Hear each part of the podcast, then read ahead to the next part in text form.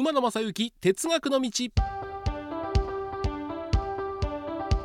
皆さんこんにちは。NBS アナウンサー馬野正幸です。馬野正幸哲学の道。2022年最後の更新ということになりましたので次回の更新まではあこの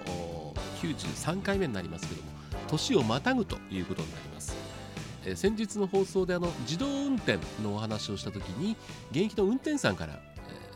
メールをいただいてどこの運転手さんだろう私千代田線というふうに言ったんですが、えー、葛飾区の直樹さんから正解が来ました正解は常磐線各駅停車でした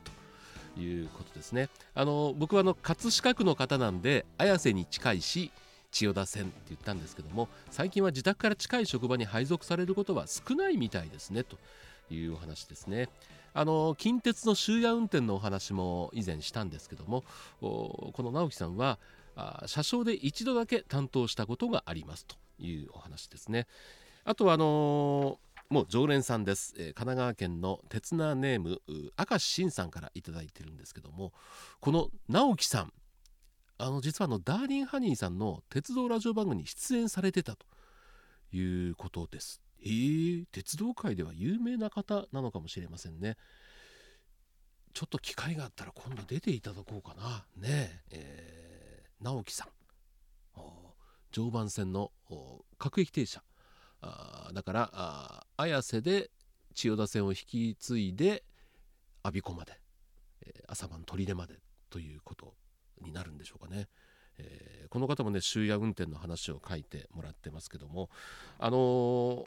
そうなんです。終夜運転が復活したところなかなか復活しないところあると思うんですけどもやっぱりこの年末年始というのは普段走らない列車が走るということで、えー、まあ、我々鉄道ファンにとっては繁忙期ということになりますんでちょっと僕が気になった列車をねいくつかご紹介したいと思います。馬野正幸哲学の道第93回。テーマはこちらです。